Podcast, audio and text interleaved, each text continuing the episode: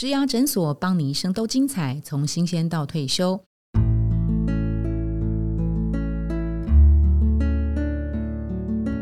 Hello，大家好，我是主持人 Pola。我们在八月份推出的月主题是如何脱颖而出，成为职场 MVP 的系列。在最后一周呢，我们设计的主题是上一堂心智锻炼课。我们要为整个八月份脱颖而出的这件事情来做一个收拢。我们今天邀请的来宾是资商心理师方江任方老师。Hello，嗨，Hello，Pola，好，好，大家好，我是一位智商心理师，资商心理师，对，同时也斜杠了一些很特别的工作，这样子。嗯，好。对，降尼非常擅长的是在个案管理啊、危机处遇啊，还有忧郁自杀防治、呃压力调试跟生涯规划。那降尼刚刚在上一集啊，有呃为听众朋友们去提供一个简单的压力指数的测试。呃，欢迎听众朋友们有兴趣的话，可以回头收听上一集。那在呃斜杠的部分，嗯，这看起来也是还蛮了得，很有意思。国际咖啡师的呃执照，厨师的执照。街头艺人的执照哦，那其实江尼不只是会煮咖啡、绘画，他还会玩非洲鼓哦。江尼，我可不可以问一下，这些呃比较斜杠的部分，对于呃智商心理的关联性是什么？其实一开始单纯它会是一个兴趣，但是最近这几年我尽量把它整合在就是我的心理学的活动里面哦。对，所以我我可能会透过这些美美彩或者这些活动来去做一些自我探索或舒压。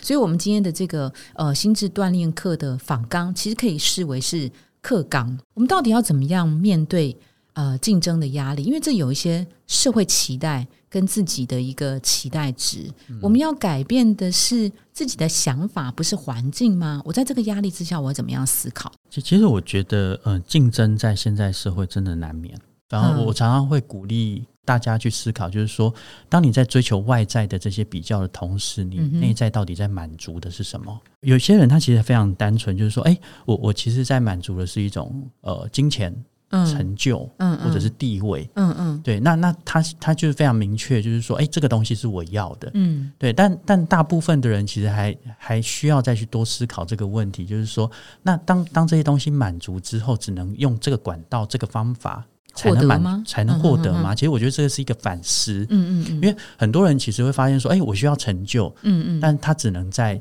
这个地方找到成就，他却没有办法在其他地方也可以同同时累积成就的时候，这个事情对他来讲就得失心非常重。哦，对，所以所以其实当你的人生只剩下一件事能够满足你的时候，其实你会非常有压力。我反而会邀请就是大家去多思考，除了这件事可以满足你人生的某些成就之外，嗯有没有其他的事也相对可以满足你成就的部分？是，所以叫您刚刚提到了三个重点啊，第一个就是你一定会有竞争，一定。定会有哈，然后呃，所以这件事情我们必须坦然的接受它哈。然后第二个事情就是说，你你得要自我探索你自己心中的那个满足点是什么啊？比如说，我现在工作，我是为了钱吗？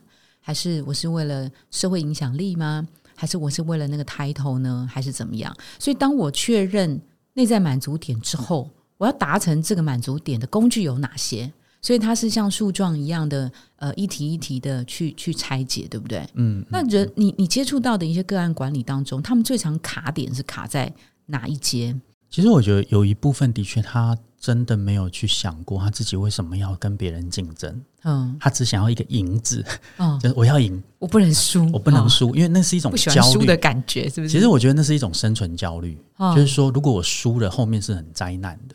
甚至他会没有办法看到自己的未来的，嗯嗯，所以其实人的惯性就是想要获胜，想要在竞争的过程里面往前，嗯，就排序在前面这样子。但是久而久之却忽略了，其实我我今天为什么要这样熬夜？为什么要这样加班？为什么要这样子的去牺牲自己？其实那背后的那个价值感，其实就越来越单薄。嗯，所以有有一些人的确他不太清楚自己在追求的背后是想满足什么的。嗯嗯，对。那另外一个部分，其实我我觉得有看到比较特别的地方，就是说，当你在做这样的一个竞争的过程里面，其实很多人会只看到所谓的呃输跟赢，嗯哼，但却忽略掉我我今天如果今天要进步，我今天要获胜，嗯哼，我到底要提升自己的是什么？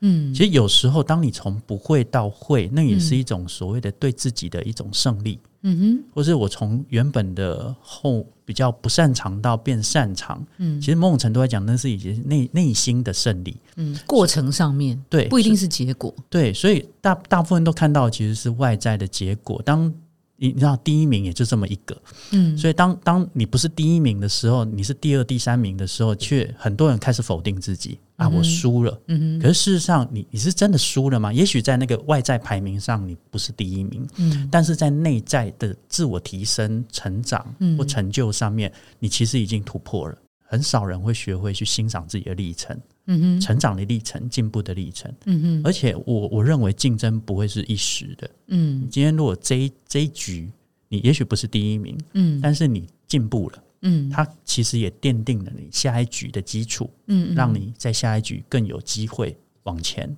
拉长看的话，其实那个眼界其实是很多人其实没有注意到的。我想问，比如说失败学这件事情，它就是很不容易耶。因为你看，大家会在乎外在怎么看我，也许就会在意别人的眼光，说：“哎，对，他是这一场比赛中的输家。”你知道那个压力会让呃那个输家，第一个他可能不愿意面对他，他输了，可事实上他就是输了。其实我觉得，就就失败这个字眼，其实某种程度来讲，我觉得有一部分来自于外在的决定。哦，你你你这件事没有成功，你失败了。对，那我我们在面对这件事，其实是是的确是有压力，而且是容易挫折的。嗯，对。可是不是叫你去逃避这个失败。其实我觉得某种程度来讲，其实我我们也都在学一件事情，就是说我们怎么在失败里面去学习承受失败。哎，对对对对对，我要有接受那个失败的勇气，然后我承受它嘛。对，那我怎么做呢？其实，其实我我我觉得有一部分是来自于你要对自己有相信。嗯，就是说，你你相信这个失败不会是永久的失败，而且你要相信你可以从失败里面去找到成功的机会，比较不会那么快被这个失败失败给绑架。就就像谈恋爱一样啊，当你失恋之后，你要相信你这一辈子可以找到一个对的人，是一样的概念。可是我觉得这压力更大，因为 也许有人他就是找不到，或者也许有人他做这件事情他就是是不行。对对，所以，我我说，其实我们在面对所谓的成功失败，本来就会有压力。不要不要以为面对所谓的成功失败叫做快快乐的面对，其实我觉得难免会有压力，比较不是这一时的失败，我们就当做据点，反而是你能够去承受这个失败的压力，并且从里面去找到成功的可能性。那因为我们今天这一堂课的设计啊，就是说，哎，上课喽，心智锻炼课来开讲，我们要为前面的那个四周来做收拢。比如说，你我自觉我是人才，哎，老板觉得我就是个人力。呃，比如我我我今年的考级，我本来觉得我应该是 A plus 的，结果老板只给我 A 或是 B，我误判了我自己在老板心中的的地位的的这种难过沮丧。比如说，他并不是老板非他不可的优秀的员工，然后他跟呃别的同事比拼啊，其实最佳 MVP 不是他，你会怎么样？拆解他的问题，然后给他一些建议，去接受他在今年或者过去一年表现不好，然后明年重新开始。其实，其实以往我们在做员工的咨询的时候，的确有一些员工会觉得说：“我这么棒，为什么我的主管没有办法欣赏我？”真的，我这么累 我压力这么大，我为公司付出这么多年之类的。对对，可是我我我觉得那是因为，也也许你看到的跟主管看到的其实是不同的面相哦。其实反而要跳出自己的本位，去思考主管他到底在追求的是一个什么样的优秀或员工。他可能在提醒的提醒的是什么？嗯，对。然后另外一个部分其实是，呃，我我觉得很多人他学会努力，学会去付出，嗯，但不一定学会去怎么去呈现你的成成果。嗯，就就我举举像前一阵子我们常常看到有一些工程师说，我每天都写很多东西，我每天都做很多事，嗯嗯，但是他就是不想要去做一个报表来告诉。老板说：“我其实今天做了哪些东西？他觉得这个东西叫做叫做给供哎哦，对。可是可是在职场上，有时候这两件事其实也都重要。嗯嗯，你你你学会努力的去付出去做事的同时，你也要学学习沟通。嗯，那个沟通叫做告诉别人你在怎么做，你做了什么。其实我觉得，也也许你你对于你的专业，你你是你是认同的，对。但是你你沟通这件事却少做的时候，你会发现。人跟人之间要互相懂没那么容易。真的，你要让你的主管知道你的努力、你的成就，那你就得学会去表达跟沟通。哎，太重要了！又又又多增加一位来宾，又再继续跟呃大家提醒沟通回报这件事情有多么的重要哈。是的确。那我我问一下，绩效考评有一些落差，会建议直接问主管吗？那问的时候会有什么样的技巧吗？因为你知道，有的时候。One on one 的时候啊，大家不想要让场面变得太难看，然后真心话都不愿意说出来，或者是说主管说我觉得你很棒的，但是但是怎么样，名额扣打有限，所以怎么怎么样这样，会建议去去问主管说怎么样吗？还是问同才，还是问同事？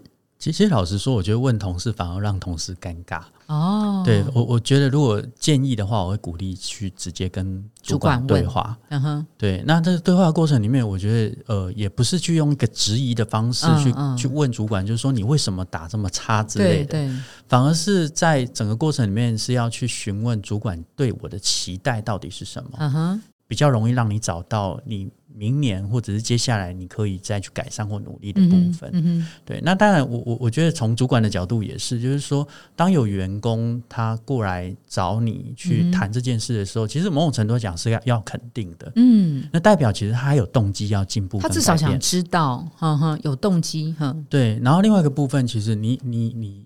呃，从主管的角度来讲，我也会鼓励，就是要多多一点的同理跟探问。就是所谓的同理，是同理他对于自己考级打打的不是那么理想这件，得到不是那么理想这件事的的某一些挫折或者难过。嗯嗯。但是探问的部分，其实也要去询问，就是说，是不是有哪些地方是我没有看到的？但是你觉得你自己很努力跟做的不错的？OK。对，因为因为也许主管就像刚刚说他。他管的人很多，嗯嗯嗯，也也许他真的没有去注意到，原来这个员工这么的付出，这么的努力，嗯哼。那我我想问的，还是就是社会期待的这个部分呢？呃，在精英环境当中啊，你被期许你要升官啊，你要发财呀，哎，别人进了三年或五年，你要达到什么样的社会成就啊？当我没有办法达到那个社会成就的时候，我要说服我自己，或者是说我接受那个失败，我怎么样把那个下降的那个螺旋反向看成是我往上爬上升的那个螺旋梯？其实有有时候，当我们遇到一个天花板的时候，其实。有一些是来自于外在的限制，嗯，就是说，哎，因为你的学历，因为你的能力，或是因为你的机会，的确在这个时间点，他没有办法让你在往上突破。那有些人在这个时间点，他就会选择去去改变他的职业，或者是去呃跟他的上司沟通，就是说我我有这个期待，我有没有机会可以再往上走一阶？嗯哼，对，所以其实还是回到一个一个问题：当你在外在环境遇到一个阻碍的时候，你有没有尝试跟这个环境？相关的关键人物去做讨论、沟通，甚至表达你的期待跟诉求。嗯其实有很多人其实是默默的做，但是并没有让周边的人知道，其实你有。对自己有这个期许跟这个目标，嗯，所以其实有有有些有些主管就会觉得说，哎，你做这个位置做的还不错啊，你就继续摆着好了，嗯，就摆着摆着才发现说，其实他一直想要往上走，我没有发现，嗯，所以其实还是回到那个沟通的概念，你你能不能让环境知道你有这个期待，嗯，这是第一个。那第二个部分是，当当你当你开始发现自己其实一直在在消退的时候。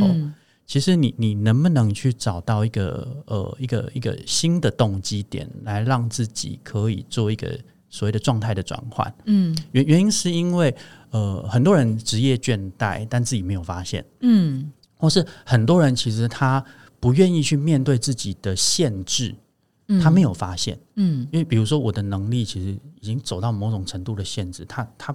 他明明心里有底，但他不想要去正视他。不是输家，我不是弱者，所以他他就把归因归因在外在，或者归因在其他的同才，所以反而会让他继续往下坠落。嗯，因为他没有针对他真正没有办法克服的点去好好的去处理。时时刻刻、分分秒秒摆在心中的，啊，可能是呃，我们要自己对自己的这个心智能力的提醒啊。那因为现在心智能力有好多，比如说恒毅力啦。稳定性啊、受挫力啊、恢复力啊、抗压力啊、学习力啊等等啊。那以降尼接受过这么多的这个呃个案辅导，尤其是在员工关系的这个部分啊，你觉得当下如果你最想要送给上班族的三大心智能力是哪三大心智能力？比如说，还是正念心理学，要对自己有一些自我觉察，还是要怎么样建立自己就是心智心中的那个蓝图？对于我们步出这个录音间。回到办公室的呃，我们来讲是一件比较好的祝福呢。其其实我我觉得，如果今天是新进人员的话，嗯，会希望更优先着重的在稳定力。稳定力，新进人员对，就先求稳，嗯哼，在在稳的过程里面去学习求好，嗯哼，对，因为因为其实有很多的新进人员在一开始进来就想要求表现求好，嗯，但是那个过程里面反而有时候会。在打基础上面，可能会想要走一些比较投机的方式。嗯哼，对。那如果今天从永续的角度来看的话，我会觉得新进人员，我会建议先求稳。嗯哼，这里指的新进人员是指，比如说新鲜人，还是说，比如说有一定工作年资的人，他转职到了一个新的环境，到新环境的前一两年，他在面对自己的工作的那个理解，嗯，跟。那个掌握度其实也是帮助自己稳的一很重要的一环，所以其实呃比较不是说哦，你你这份工作进来，我就是埋头苦干。嗯，反而是一份工作进来之后，先了解这份工作的脉络，嗯哼，跟他为什么会做这件事，去做一一一一定程度的盘点，嗯哼。其实，其实我发现现在有很多的工作的人，他其实会做，但是不知道为什么会做这件事，嗯嗯。所以他反而在变通性上，嗯哼，可能就会变得比较局限一点。就是说，哎，我我会做，但是有一天主管告诉你说，哎，时时间已经不一样了，现在整个政策已经开始改变了，嗯，他反而没有办法针对他现在。在手上的业务开始做变通，所以它的事变力比较低，就对。对，因为他可能对当初这个业务的脉络，他没有去掌握，他只针对过去怎么做，他现在就把它做完。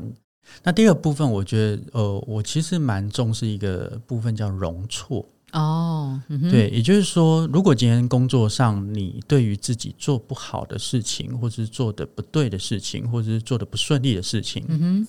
你没有那个容错的状态的话，其实也很容易进入一个放弃或者是倦怠。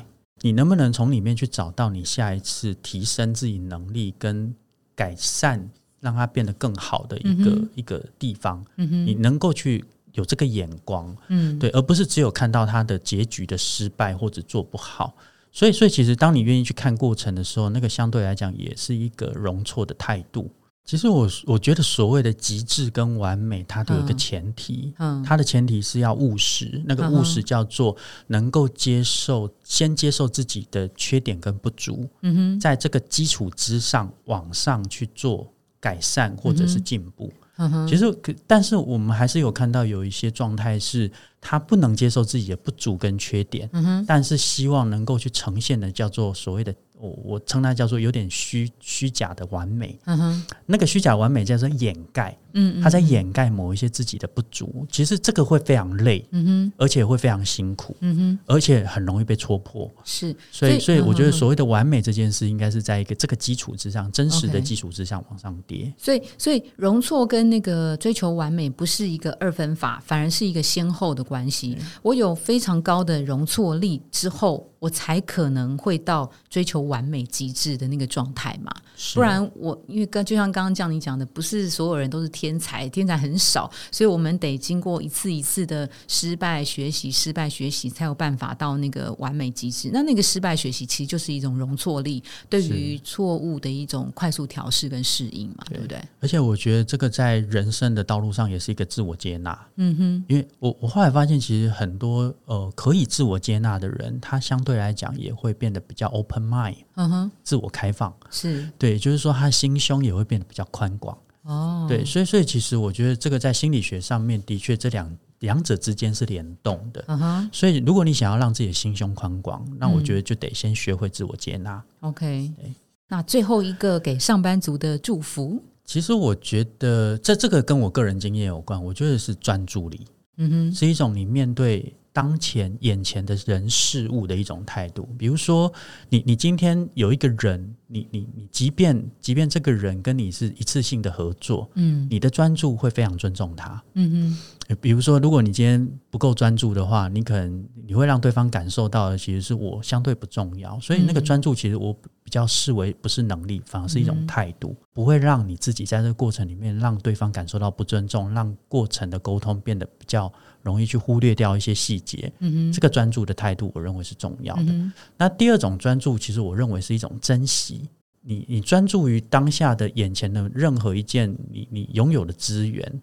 并且善用它，好好的去使用它，所以那个珍惜，其实某种程度来讲，也是一种专注。对于任何的事情，一次做好这一件事情，而不是同时想要，你知道，有有些人想要多攻，你知道吗？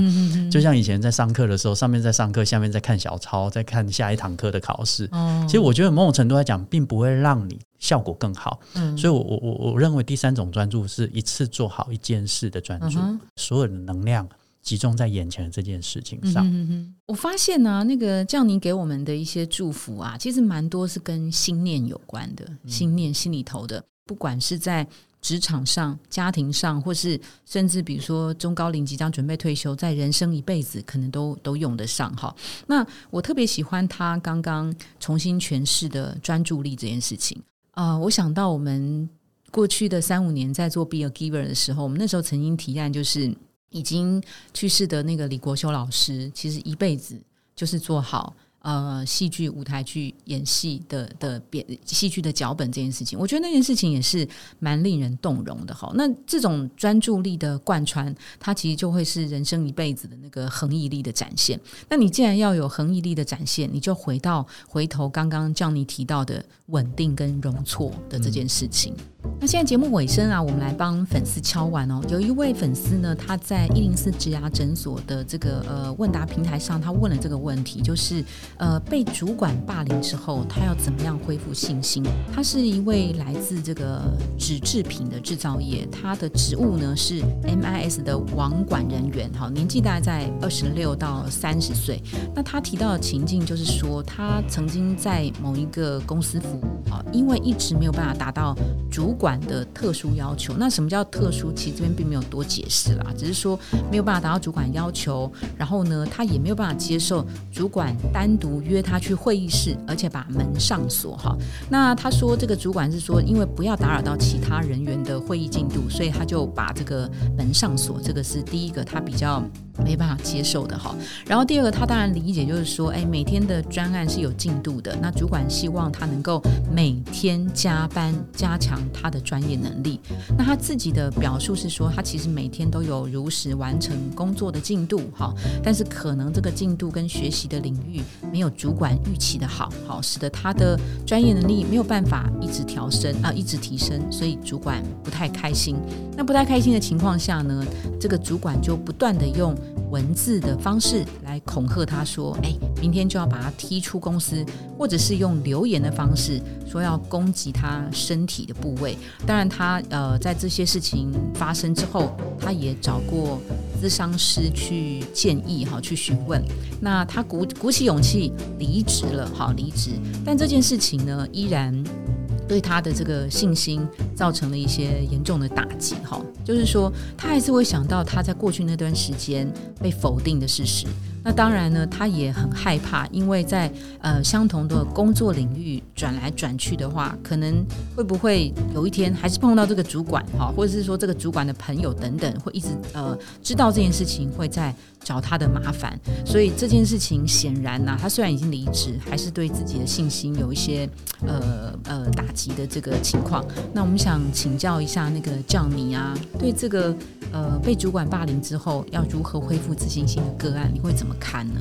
好，其实我觉得这个案例啊，我觉得对于就是这个民众，其实我觉得他其实心里面其实也蛮恐惧的。嗯嗯嗯，对，其实呃，今天从工作机会跟心理的恐惧这两件事的比较来看，我会优先想要关照的其实是他的恐惧。恐惧，因为如果今天你连工作、连上班你都没有办法很安心，甚至感到害怕的话，我觉得就算再大的机会，其实你都没有办法稳定的发展。是是，对。如果从今天从恐惧跟害怕的角度来讲，我会觉得其实是调整工作环境。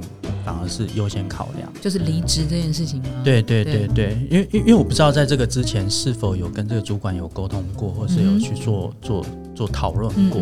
但但是因为他后半段他谈到这个状态，其实是听起来蛮严重，而且还有求助心理智商，是是，代表其实他很清楚，心里是很受伤的，而且是很害怕的。所以从这个角度来讲，我反而觉得是应该要停顺。对，那但是他前半段谈到某一些工作的环境，我觉得在没有这个。受伤的前提之下，我倒觉得是可以去有另外的思考的。比如说，今天如果有一个老板，他认为你的能力不够，他愿意用加班，因为但加班应该是有加班费，是是，用加班的方式让你去做精进学习。嗯，我认为这是一个机会。嗯，但是一段时间之后，呃，老板可能会觉得说你学习的效果不如预期。嗯。所以这这里面就就有适配的问题，就是说老板愿意给你多少时间，然后这些时间期待你进步到什么程度，合理还是不合理？嗯哼，如果今天是不合理，当然我觉得就没有办法符合老板的期待，当然就。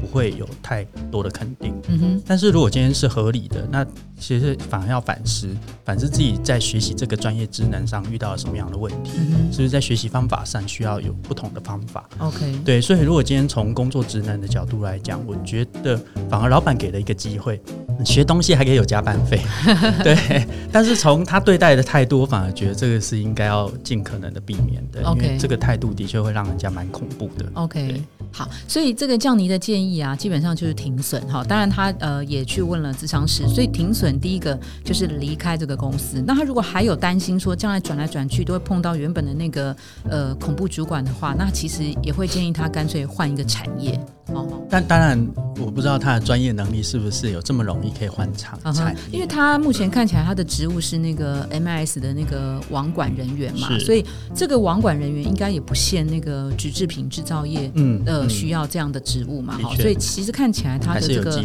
对转职的这个空间是多而广的哈。那至于说这个专业能力条条件的话，可能大家就要自己评估一下自己是不是能够呃，不管他到哪里啦，他就是要符合那个职务跟主管的期待嘛，哈。是 OK 好，那我们今天非常谢谢谢呃降尼呃方老师来给大家做上一堂这个心智锻炼课，我们的呃收获非常的丰富，也非常谢谢降尼，谢谢谢谢谢谢，拜拜拜拜。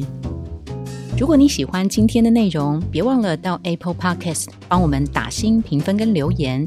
假如你有更多的问题，欢迎到植牙诊所来发问，我们每周都会更新。也欢迎您投稿想听的主题，投稿链接在节目资讯栏里。